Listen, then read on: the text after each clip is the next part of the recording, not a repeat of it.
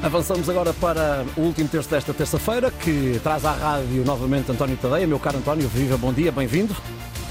Olá, bom dia Ricardo e muito obrigado pelo convite. É um gosto estar aqui convosco hoje. Muito bem, vamos olhar para uh, o Boa Vista. Cinco jornadas já jogadas, 13 pontos em 15 possíveis, três deles contra o campeão Benfica, 14 golos marcados, 6 sofridos.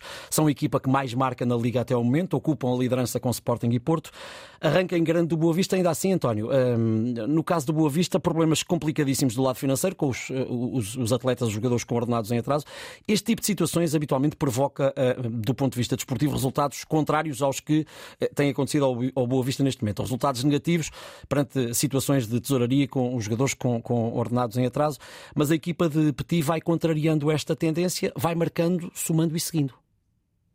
Sim, é verdade. E, e, é, umas, eh, é uma das coisas a ter em conta neste início de liga. Eu acho que é perigoso nós olharmos para o Boa Vista apenas sobre essa, sobre essa perspectiva. Porque a verdade é que a equipa joga, joga muito. Ainda ontem uh, sentei-me a ver o jogo com os Chaves, uh, à espera de ver. Vamos ver se é desta que o Boa Vista encalha por causa de todos esses problemas. Mas a verdade é que aos 20 minutos já tinham uh, entrado quatro golos na baliza do, do, Chaves. É um Chaves também um bocadinho em desagregação, mas ainda assim uh, foi uma grande exibição do Boa Vista. E, portanto, eu acho que é, é importante uh, não deixarmos de parte essa questão de se perceber que este Boa Vista está a jogar bem. Tem um sistema oleado, tem um 11 muito bem montado, tem ali jogadores em altíssimo rendimento, o Makutá, o Bozenic, o Tiago Moraes, a linha defensiva funciona, o guarda-redes tem sido uma boa surpresa e isto vem, de certa forma, forma vi, uh, vem a, a enfatizar uh, a liderança do, do, do Petit, não é? Porque não deve ser fácil manter ligados à corrente uh, profissionais que depois uh, não, não são pagos quando têm que ser pagos. Isso já se sabe que é sempre um,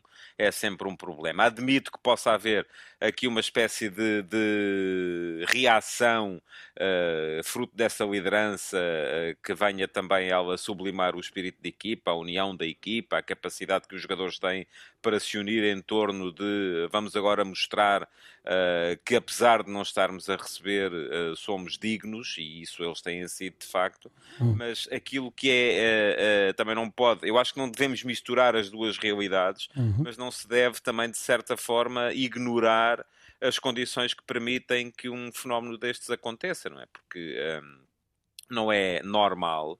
Uh, numa estrutura tão profissionalizada e tão modernizada e com, tantas, uh, com tantos mecanismos de controlo como deve ser uma liga uh, de futebol, uh, possa haver uma equipa que não, não, não cumpre com os uhum. seus profissionais. Isso uh, acho que tem que ser uh, devidamente enquadrado pelos, pelos dirigentes da uhum. Liga, porque aquilo que vemos no Boa Vista não é só o facto de, ok, houve um azar, há aqui uma dívida, vamos resolver. Não, aquilo, tanto quanto foi inclusive reconhecido pelo, pelo presidente Vítor Murta, é Para concluir, António. Que está, que está planeada, assim, é uma situação que está planeada desde o início da época, quando o Boa Vista decidiu não fazer vendas para poder uh, fazê-las mais tarde e, e assumir uh, as dívidas que o impediram, inclusive, de inscrever jogadores. Obrigado, António Tadeia. No último terço de hoje, ele está de volta amanhã.